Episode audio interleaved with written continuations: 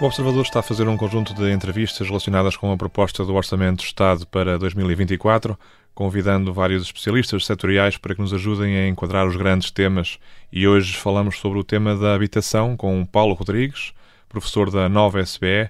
O meu nome é Edgar Caetano, sou jornalista de Economia do Observador e é um gosto tê-lo connosco, professor Paulo Rodrigues, bem-vindo. Bom dia, Edgar, muito obrigado pelo convite, é um prazer estar aqui. Muito obrigado. Uh, participou recentemente num estudo para a Fundação Francisco Manuel dos Santos sobre a crise da habitação nas grandes cidades. O estudo salienta que temos, sobretudo, um problema de falta de oferta, ou seja, falta de casas disponíveis, mas defende-se que no curto prazo é preciso avançar com soluções também do lado da procura, ou seja, facilitar o acesso à habitação uh, por parte das pessoas. As medidas em curso, como o programa Mais Habitação, parece-lhe que são uma resposta adequada a este problema? Este estudo sobre as políticas e sobre realmente os grandes desafios que temos neste momento dirige-se um pouco para uma análise um, um bocadinho mais centrada nas cidades, neste caso, portanto, o estudo foca-se particularmente, portanto, em Lisboa e Porto, onde realmente destacamos, portanto, o grande problema da acessibilidade à habitação. Um, naturalmente que o problema da habitação em Portugal não é um problema específico de Portugal, portanto é um problema que afeta muitas cidades europeias e mundiais, portanto é um problema que de alguma forma se tem vindo a agravar não só cá, como também lá fora, portanto em, em, em várias, várias cidades. O grande problema da, o grande problema da habitação é um problema que não é de fácil resolução. Portanto, nós não conseguimos construir casas hoje para amanhã. E, portanto, o que nós destacamos no nosso documento que fizemos para a Fundação é, de facto, portanto, a necessidade de haver, portanto, um pensamento estratégico que, de alguma forma, proponha medidas que sejam medidas de médio e longo prazo, de forma a conseguirmos ultrapassar realmente o problema. Mas também de curto prazo, não é? De... Também de curto prazo. A questão, a questão que se coloca e a questão que nós identificamos é que, de facto, portanto, o que nós constatamos é que o grande problema que nós temos é um problema de pressão de procura. Portanto, sendo um problema de pressão de procura, de alguma forma devia de haver aqui um alívio, digamos assim, através da oferta, que viesse de alguma forma descomprimir, digamos assim, essa, essa procura. O grande problema é que essa descompressão da oferta não se está a concretizar, ou, portanto, está-se a concretizar de uma forma muito lenta. Portanto, a, questão das medidas de curto prazo tem que ser pensadas de forma coordenada com as medidas de que são implementadas a médio, com as medidas que são implementadas a médio e longo prazo. Uhum. Porque se eu for só pensar em medidas de curto prazo e for pensar em medidas que facilitem, por exemplo, a acessibilidade generalizada, portanto, à, à, à habitação, eu corro o risco de estar a, a agravar o problema mais do que a resolvê-lo porque vou criar mais pressão sobre a procura. Mas é isso que lhe parece que está a acontecer? Esse equilíbrio está a ser conseguido no programa Mais Habitação? Um, o programa Mais Habitação, uh, em específico, portanto, deixe-me ver como é que deixe-me deixe dividir, portanto, a análise do Mais Habitação em duas partes. Eu acho que o programa Mais Habitação tem aspectos positivos, mas também tem aspectos menos positivos. Os mais positivos, que eu acho que vão um pouco ao encontro, vão um pouco ao encontro do que nós estamos a falar, são, por exemplo, a simplificação do licenciamento, que eu acho que é um aspecto muito importante, porque de facto, se nós conseguirmos encurtar o tempo de construção, nomeadamente através da redução dos períodos de licenciamento, pode realmente uh, contribuir para, de uma forma mais rápida, termos mais oferta. Um, também torna o processo, digamos assim, de licenciamento mais previsível, portanto, acho que é uma forma, portanto, positiva um, de, de alguma forma, contribuir para, para, aumentar a oferta. Um outro aspecto, que no fundo vai um bocadinho ao encontro que estamos a falar, também dá atenção ao acesso à habitação, portanto, nomeadamente através do arrendamento. Portanto, isto são dois aspectos muito, muito positivos do, do, do, do programa. do programa Mais Habitação. Há aspectos, no entanto, que eu acho menos positivos e, portanto, uma das coisas que me parece menos positiva é, atendendo ao, ao à relevância, digamos assim, da habitação, quer para a economia portuguesa, quer para a sociedade em geral, eu acho que um documento deste tipo devia, ser, devia ter sido um documento com acordo dos partidos políticos com assento parlamentar. Porque, de alguma forma, o que me preocupa é que o mercado da habitação em Portugal tem sido um mercado que tem tido alguma incerteza. E, portanto, a incerteza faz com que os investidores se afastem. E, portanto, havendo um afastamento dos investidores, Portanto, não há realmente construção. É, é alguma, algo que me preocupa um pouco. O que eu quero dizer com isto é que, sendo isto um, um, programa portanto, que realmente foi aprovado, mas sem ter o acordo portanto, de todos os partidos com assento parlamentar, ou pelo menos com a maioria dos partidos com assento parlamentar, o que pode acontecer num futuro próximo é, portanto, este programa ser completamente alterado. Isso, de alguma forma, vai criar incerteza e vai fazer com que, eventualmente, os investidores portanto, se retraiam ainda um pouco até não terem realmente alguma segurança de que os seus investimentos vão ser, portanto, um, seguros, vão estar seguros e vão, portanto, realmente concretizar o que têm planeado. Um, um, outro aspecto que também me parece um pouco mais negativo, mais negativo, digamos assim, tem a ver com a forma como ele foi comunicado, porque a comunicação do programa em si, inicialmente, também veio gerar alguma incerteza e veio gerar também alguma instabilidade no mercado, inclusive afastando algum investimento, como hoje já temos alguma informação sobre isso. Tu referes, por exemplo, àquela questão da utilização de casas de volutas, Exatamente. isso é um exemplo? Exatamente, isso é um exemplo que se podia dar portanto, neste contexto. Ou seja, foi mal comunicado, é isso? Foi, foi comunicado de forma ineficiente, digamos assim. Acho Boa. que foi comunicado de forma ineficiente. Mas quando, quando o Presidente Marcelo promulgou o programa, no final de setembro, disse que o fez porque prefere qualquer coisa, mesmo que curta, a, a nada. Sim. Mas eh, em que áreas, na sua opinião, é que o programa devia ir mais longe? Eu acho que o programa em si, portanto, poderia ter ido mais longe no sentido em que há claramente uma preocupação de restringir a procura. Portanto, isso é uma das coisas que está patente, portanto, no, no programa. Como? Uh, restringir a procura? Desculpa interrompê-lo, mas... Por exemplo, se nós pensarmos em termos da, da, agora da medida que foi adotada, portanto, dos, dos não residentes habituais, portanto, retirar a parte, a parte da, do benefício fiscal aos, aos, residentes não habituais, portanto, isso foi um dos aspectos que eventualmente uh, pode ser negativo nesse sentido. A questão da, das limitações dos alojamentos locais, portanto, é outro exemplo, portanto, que também de alguma forma pode ou não, portanto, ser considerado, portanto, como um, uma limitação à procura. Mas eu acho que mais do que isso, é, é curto, digamos assim, no que concerne, por exemplo, à promoção da expansão da oferta. Por exemplo, um aspecto que, que, me preocupa um pouco, e portanto nós falamos muito, e mesmo no documento também realçamos isso, que de facto, portanto, o, o grande problema que existe é um problema de oferta, e portanto, como é que nós conseguimos, de alguma forma, resolver esse problema? Ora, o problema seria resolvido construindo mais. Agora, em Portugal, portanto, também estamos perante um problema que é um problema que se tem vindo a agravar e que tem a ver com o setor da construção. Portanto, o setor da construção tem vindo a diminuir.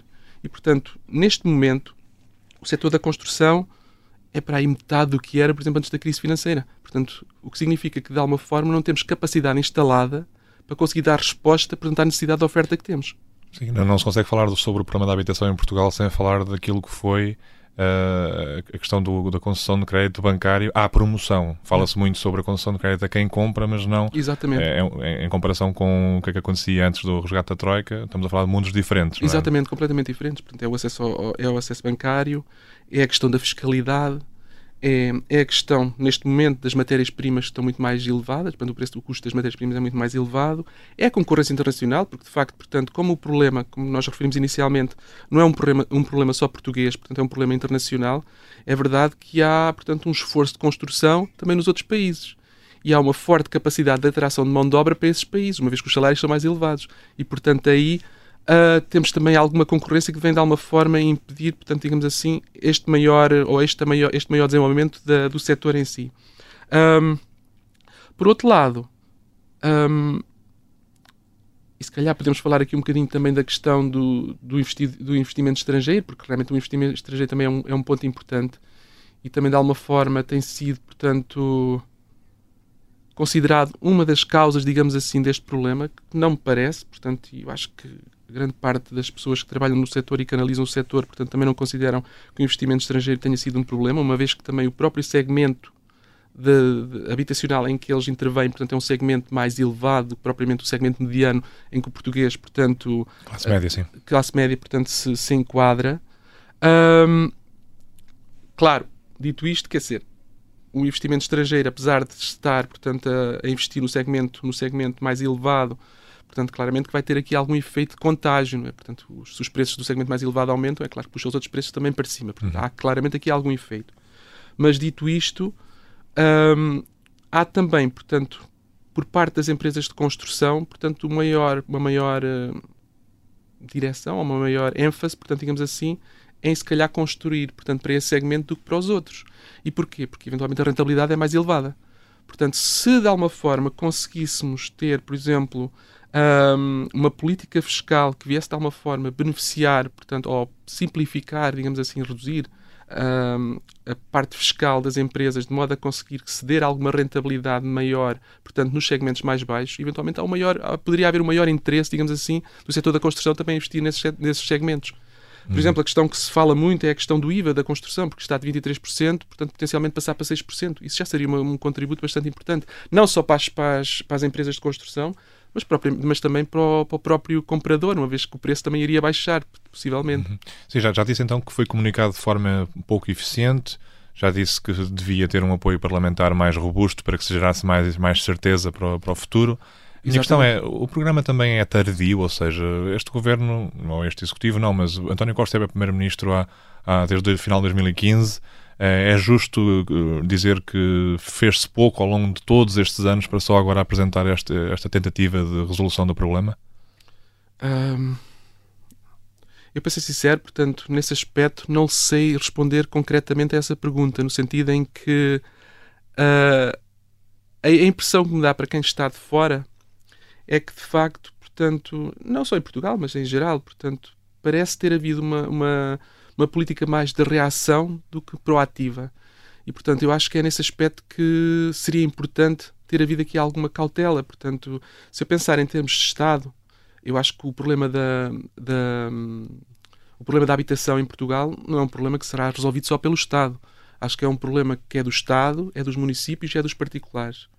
É claro que o Estado tem um papel ponderante. O Estado tem um papel ponderante porque tem que realmente criar as condições para que quer os municípios, quer os privados possam realmente desempenhar o seu papel de forma sustentada e de forma adequada, digamos assim, para resolver, ou pelo menos para contribuir para a resolução do problema.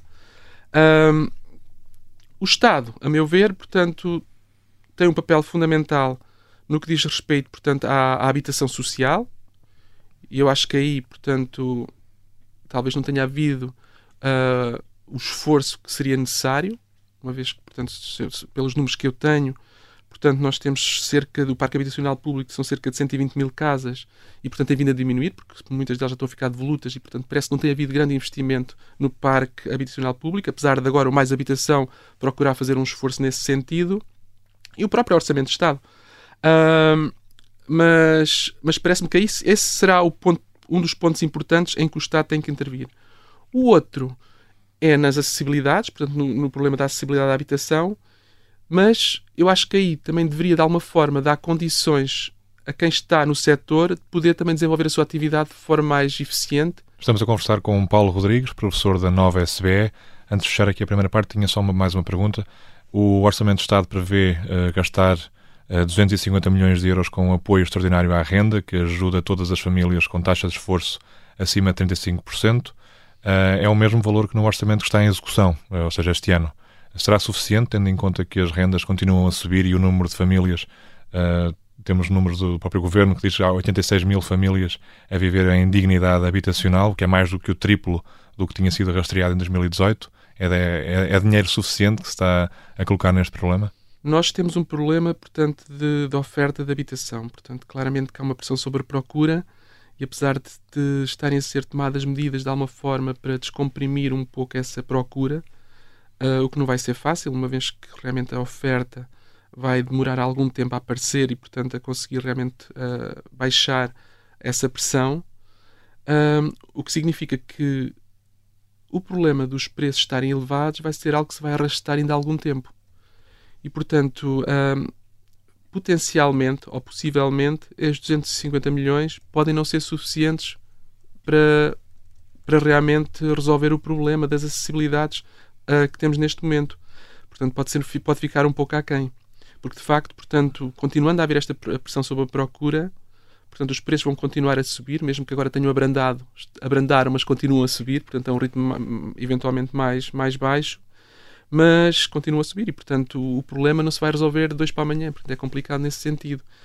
O, o, o que me preocupou, portanto, nesse, nesse aspecto, em termos de orçamento para a habitação, é de facto um bocadinho o, o, que, também nós, o que também já discutimos, portanto, é um contributo mais de curto prazo e, portanto, não me parece que haja aqui, portanto, de facto, ainda indicações de que venha de alguma forma introduzir medidas que possam ajudar no médio e longo prazo. O que eu quero dizer com isto é que, eventualmente, portanto, não vejo nada neste orçamento que esteja realmente direcionado para o aumento da oferta, portanto, excepto portanto, a oferta de, de habitação social. Mas para a habitação, portanto, para, para o mercado em geral, não vejo aqui nada direcionado para essa expansão. E aqui voltamos outra vez à, à questão que referimos inicialmente, portanto, não seria de equacionar, portanto, alguma política fiscal que viesse realmente ajudar nesse sentido. Sim, já deu alguns exemplos. Era. Portanto, uhum. possivelmente isso seria útil. Muito bem. Já voltamos à conversa com Paulo Rodrigues, professor da nova SBE. Na segunda parte vamos falar sobre eh, questões como o impacto do fim dos residentes não habituais uh, e também a evolução dos preços no imobiliário daqui para a frente, que até já falámos um bocadinho sobre isso, mas podemos aprofundar essa questão. Não saia daí, até já.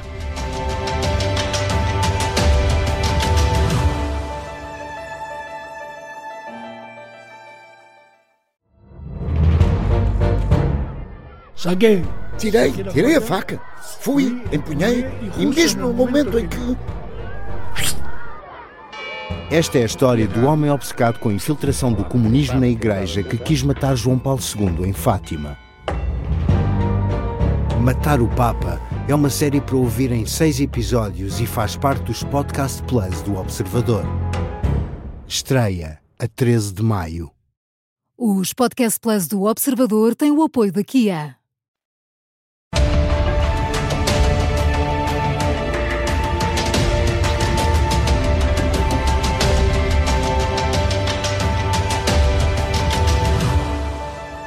Estamos de regresso à conversa com Paulo Rodrigues, professor da nova SBE. Estamos a falar sobre os vários temas que estão no Orçamento do Estado e, neste caso, focado no, no tema da, da, habitação em particular, embora muito do, do, do, tema da habitação esteja reservado para mais tarde e esteja muito em, em, à, à, volta do programa Mais Habitação.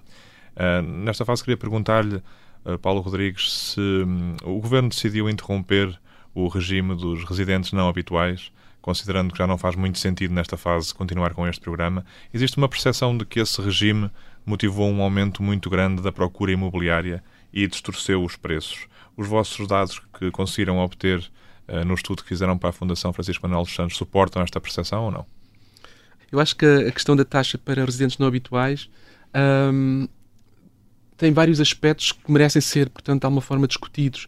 Um deles é o facto de ser um bom incentivo, portanto, mantermos essa taxa é um bom incentivo para atrairmos mão de obra qualificada. Penso que é um aspecto muito importante. Ainda mais importante nos dias que correm, uma vez que os nossos jovens formados e, portanto, qualificados estão a emigrar, estão a sair para fora. Portanto, de alguma forma, poderia funcionar como um atrativo, digamos assim, de, de pessoas qualificadas.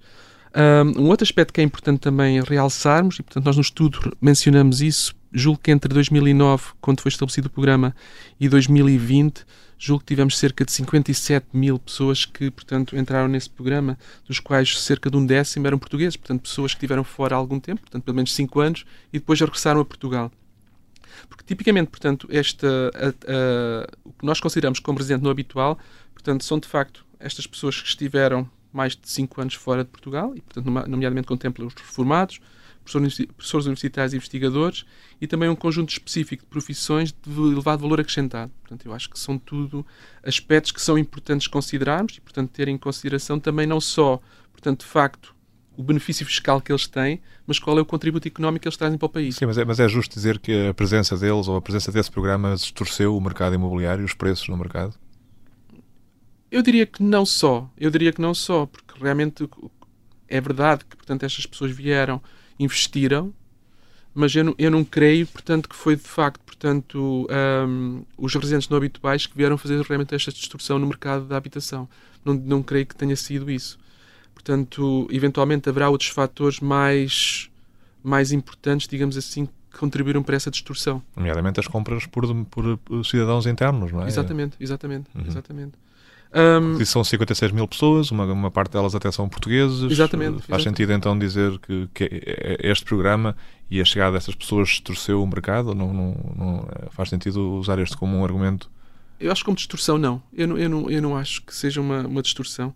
Eu acho que eventualmente, portanto, claramente que estas pessoas vieram investir, claramente que as, eventualmente são pessoas também com um poder económico relativamente mais elevado e, portanto, voltamos àquela questão que referimos inicialmente. Possivelmente vão entrar em segmentos de mercado diferentes dos, dos normalmente do, do português médio, mas claramente que atendendo à dimensão, podem de facto ter tido aquele efeito de contágio e puxado um bocadinho os preços para cima. Mas culpá-los a eles de, de realmente da, do, do aumento. dos preços, acho que não. Acho que não. E o fim dos vistos gold, acha que vai ter algum impacto? Acho Ou não. ainda menos? Acho que não, acho que ainda menos. acho que ainda menos, porque de facto, portanto, o número de vistos gold, também mencionamos isso no nosso estudo, portanto, foi relativamente baixo para ter um impacto, portanto, significativo nos preços da habitação. E também, relativamente ao mais habitação, também temos um, uma maior restritividade à questão do alojamento local. Uh, qual é que é a vossa apreciação sobre esse, essas medidas que estão a, a afetar esse setor também? Uh, portanto, uma das coisas que nós, que nós falamos e uma das coisas que são importantes também realçar é que, de facto, portanto, a questão da habitação é um problema importante para a sociedade em geral mas também de alguma forma não podemos tratar não podemos tratar em isolamento. O que eu quero dizer com isto é que temos de ter consciência que as medidas que nós impomos portanto no mercado da habitação um, podem ter eh, podem ter impactos também negativos portanto noutros setores nomeadamente a questão do alojamento local. O alojamento local claramente que é que é que é um ponto importante. E é um ponto importante porque é visto por um lado de uma forma negativa mas claramente também teve aspectos positivos. Teve aspectos positivos no sentido em que, se nós pensarmos, por exemplo, no centro das cidades, muitas zonas onde houve realmente o desenvolvimento de alojamento local, houve uma, uma certa reabilitação urbana. E, portanto, há bairros que ficaram praticamente reabilitados devido ao aparecimento do alojamento local, ou pelo menos uma grande parte ficou reabilitada devido a esse aparecimento. Uh, por outro lado, também é uma forma de muitas famílias, portanto, extraírem algum rendimento do, do, do, investimento, do investimento que fizeram. É claro que tem os aspectos negativos no sentido em que contribui para a gentrificação. Agora, o alojamento local em si, e isso é uma das coisas que também referimos no estudo, um, tem sido regulamentado e tem sido de alguma forma um, controlado, digamos assim, uhum. em muitas cidades. E esse controle claramente passa pela tal regulamentação. Regulamentação que por vezes é mais restritiva ou menos restritiva, dependendo da cidade, mas que ao mesmo tempo, por falta de fiscalização, por vezes não tem os efeitos práticos que o regulador gostaria que tivesse. Um, mas dito isto, também é importante ter em consideração que, por exemplo, pensando em Lisboa, o alojamento local tem um papel também muito importante no setor do turismo. Portanto, neste momento, e nós referimos isso no estudo, cerca de 70% das camas um, disponíveis. disponíveis, portanto, estão no alojamento local. Portanto, havendo aqui uma, uma restrição, e penso que de alguma forma, portanto, poderá ser interessante um, ou poderá ser importante haver aqui alguma limitação, mas alguma limitação controlada. Um, essa tem que ser realmente bem pensada e tem que ser também de alguma forma conciliada com, a, com, com os municípios, porque acho que deve, deve partir de uma avaliação dos municípios onde é que deve haver uma limitação, mas sempre tendo em atenção que, de facto, o setor do turismo é um setor importante para Portugal, porque realmente, infelizmente ou felizmente, eu diria mais infelizmente, podíamos ter uma maior diversificação do, do nosso tecido produtivo, portanto, mas vivemos muito à custa do setor dos serviços, ou pelo menos a nossa economia depende muito do setor dos serviços e o turismo é claramente um, uma parte muito importante.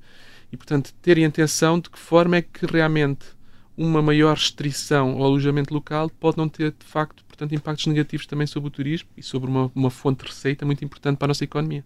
Relativamente ao, ao, programa Mais Habitação, a medida que esteve envolta em, em, maior controvérsia na altura em que foi comunicado, e já falámos sobre a forma como este programa foi comunicado, é a possível utilização de casas consideradas devolutas, uh, no fundo, para aumentar a oferta habitacional. Uh, considera que esta prática poderá fazer alguma diferença, na, na, de facto, no, no nível da oferta de habitações disponíveis? Nós, no nosso estudo, não, não, nos, não nos focámos, portanto, nós, no nosso estudo, não nos focámos nessa, nessa questão dos devolutos, apesar de um, termos alguma dificuldade, digamos assim, por um lado, em saber o que é devoluto e por outro, em saber o número de devolutos que existem. Portanto, é daí a dificuldade que tivemos em, em incorporá-los no nosso estudo. De facto, se o número de prédios devolutos que existem pudessem ser colocados no mercado e se realmente fosse em número significativo, eventualmente seria algo que poderia ajudar, portanto, claramente nesta questão da expansão da oferta. Isso claramente que sim. Mas, sendo devolutos, Portanto, naturalmente tem que haver um estudo, digamos assim, de qual será o investimento necessário para tornar, portanto, o devoluto, portanto, habitável. Coisa que também não é algo que funcione dois para amanhã. Portanto, naturalmente que temos que tá, tá, há de haver aqui um projeto de, de construção, há de haver um projeto de licenciamento e, portanto, é algo que vai levar algum tempo. Mais uma vez, é uma medida que não é uma medida de curto prazo, é uma medida que vai levar algum tempo a ser implementada. E daí voltamos outra vez àquela questão que referimos inicialmente. Teria sido útil ter um programa tivesse tido o maior consenso possível, uma vez que esta questão pode vir a ser alterada facilmente no curto prazo, não é? E, portanto, deixa, deixa de alguma forma pouca segurança a quem vai querer investir na reabilitação destes devolutos. Eh, falámos há pouco sobre licenciamentos e sobre a importância que eles têm, mas eh, gostava de voltar um bocadinho a esse ponto. O Governo aprovou na semana passada nova legislação para simplificar os licenciamentos na construção. Há vários anos que o setor imobiliário se queixa uh, de como são lentos e às vezes confusos os processos de licenciamento. Na sua opinião, esta é uma crítica que, que tem fundamento e, e até que ponto é que acha que estas medidas deviam ter, até ter sido apresentadas há mais tempo? Essa é uma questão importante, essa é uma questão importante, inclusivamente quando fizemos o nosso estudo, portanto, uh, procurámos fazer alguma, alguma investigação também junto de pessoas que ativamente estão no, a trabalhar no setor, e portanto falámos com alguns intervenientes no setor, e de facto um dos aspectos que, nos, que foi realmente realçado várias vezes foi realmente o tempo que demora a licenciar uma obra. E portanto, se nós pensarmos portanto, na rentabilidade de um projeto e imaginando que a construção da obra em si já leva algum tempo, pensando que depois ainda vai ter que esperar mais um ou dois anos para licenciar o projeto, se não for mais, portanto, claramente que a rentabilidade pode estar posta em causa. E, portanto, nesse aspecto, eu acho que, de facto, portanto, havendo uma simplificação do licenciamento, que é o que nós tínhamos também falado inicialmente, que é um dos aspectos positivos do Mais Habitação, penso que é bastante útil. E, para além do mais, haver aqui uma previsibilidade do resultado do licenciamento também é muito útil. Porque, porque facto, não existe. Porque, de facto, antigamente era um pouco incerto, ou pelo menos havia alguma incerteza quanto ao resultado do licenciamento, seria ou não aprovado. E, portanto, nesse sentido, havendo realmente um caderno de encargos que o promotor segue, que de facto esteja de acordo com os, com os, os regulamentos estipulados pela Câmara Municipal, portanto, penso que dificilmente deveria haver grandes objeções a, a impedir o licenciamento. Mas a segunda parte da minha pergunta, no sentido de que porquê só agora? Isto já, o problema está identificado há tanto tempo. Ah, isso eu não sei dizer. Isso eu não sei dizer. Estamos a conversar com o Paulo Rodrigues, professor da nova SBE uh, e também que participou num estudo sobre a crise da habitação nas grandes cidades portuguesas, uh, a pedido da Fundação Francisco Manuel dos Santos.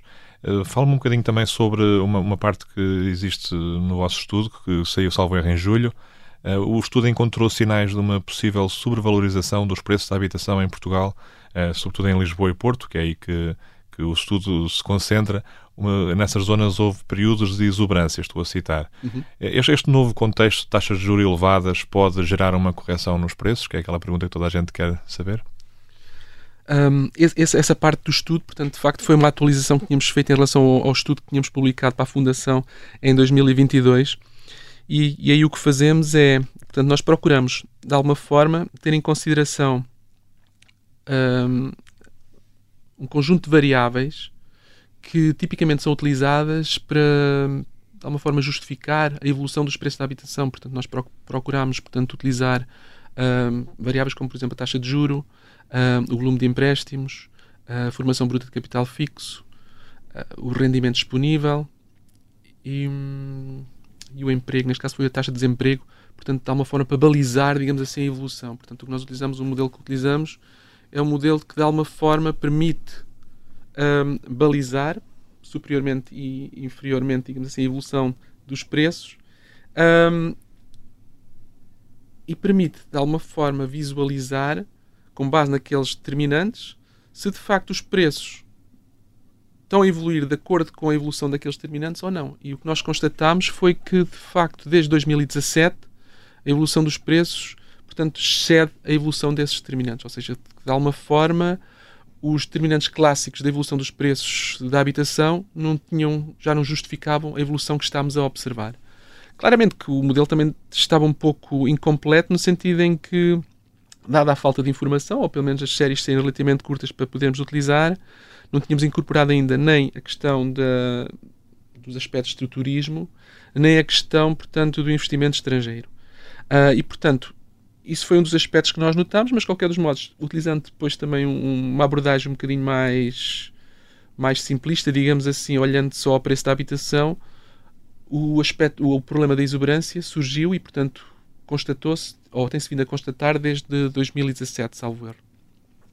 Um, o que nós procuramos fazer aqui neste, neste policy brief foi uma atualização desse, dessa análise, uma vez que na altura, no estudo anterior, portanto, só tínhamos tido dados até 2019, portanto, excluía praticamente um período muito interessante que era o período do Covid, excluía também, portanto, o período recente de, do aumento das taxas de juros e do aumento da inflação. E, portanto, o nosso, a nossa, o nosso interesse aqui foi tentar ver de que forma é que estes dois fenómenos, digamos assim, impactaram os preços da habitação. E o, e o que constatamos foi que, de facto, portanto, de uma forma expectável, foi que durante a pandemia, portanto, os preços da habitação não sofreram grande coisa. Portanto, continuaram a subir? Continuaram a subir, uma vez que os rendimentos também acompanhavam, apesar de termos tido, portanto, uma queda bastante substancial do PIB, o rendimento disponível das famílias manteve-se, porque tivemos os programas públicos de apoio ao rendimento que conseguiram manter, portanto, o rendimento e as taxas de juros continuaram ainda taxas, mais baixas? É? Exatamente, não? e as taxas de juros continuaram mais baixas. Já no caso de, de, do período seguinte, quando começámos a observar, portanto, o aumento da inflação, um, houve aqui uma ligeira alteração, portanto, nota-se claramente um abrandamento, de facto, portanto, o aumento, neste caso, portanto, não há políticas de apoio ao rendimento, há o aumento da inflação que vai impactar, portanto, as decisões de consumo das famílias e há o aumento das taxas de juros também vai impactar as decisões de consumo das famílias, uma vez que vai, ambas as coisas vão afetar os orçamentos das famílias. E, portanto, notamos claramente que há aqui um abrandamento dos preços, mas continuam de alguma forma a subir. E daqui para a frente? Daqui para a frente é difícil dizer no sentido em que de acordo com as coisas como as coisas estão e de acordo com a análise que nós fizemos, Portanto, não havendo realmente portanto, um aumento de oferta significativo, eu julgo que os preços não vão baixar muito. Portanto, julgo que os preços vão continuar nesta trajetória ascendente, mesmo que seja mais moderada, mas vão continuar por mais alguns anos. Uma das coisas que o vosso estudo mostra é que quase 30% das famílias têm mais do que uma habitação, de acordo com esses dados que vocês usam. De, dos que têm mais do que uma habitação, só uma fração, menos de 15%, é que arrenda qualquer uma das outras casas. Isto mostra-nos que o mercado de habitação em Portugal tem uma concentração, eh, não digo excessiva, porque tem uma, pode ter uma carga, mas tem uma concentração que é penalizadora para, para o acesso à habitação de, por parte de quem não, não acedeu ainda ao mercado? Naquele primeiro estudo que nós fizemos, tem lá um capítulo que é o primeiro capítulo, que até foi escrito pelo Pedro Brinca e pelo João Duarte, em que eles fazem uma comparação, portanto, de, precisamente desse aspecto. Portanto, eles fazem portanto, uma análise e comparam, por exemplo, a percentagem de famílias têm segunda habitação em Portugal e na Europa. E, portanto, constatam que, de facto, portanto, a percentagem de famílias que arrendam a segunda habitação é muito superior na Europa do que em Portugal. Em Portugal, portanto, de alguma forma, há alguma resistência a alugar ou a arrendar, portanto, a, a segunda habitação.